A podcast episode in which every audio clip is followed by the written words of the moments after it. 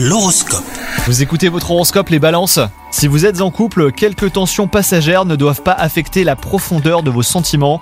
Gardez confiance en la durabilité de votre relation. Vous pouvez remédier à vos soucis en prenant le temps hein, de discuter avec votre partenaire. Quant à vous les célibataires, un déclic pourrait vous aider à surmonter une situation sentimentale passée. Ce grand ménage intérieur vous permettra hein, de tourner la page pour ouvrir à nouveau votre cœur.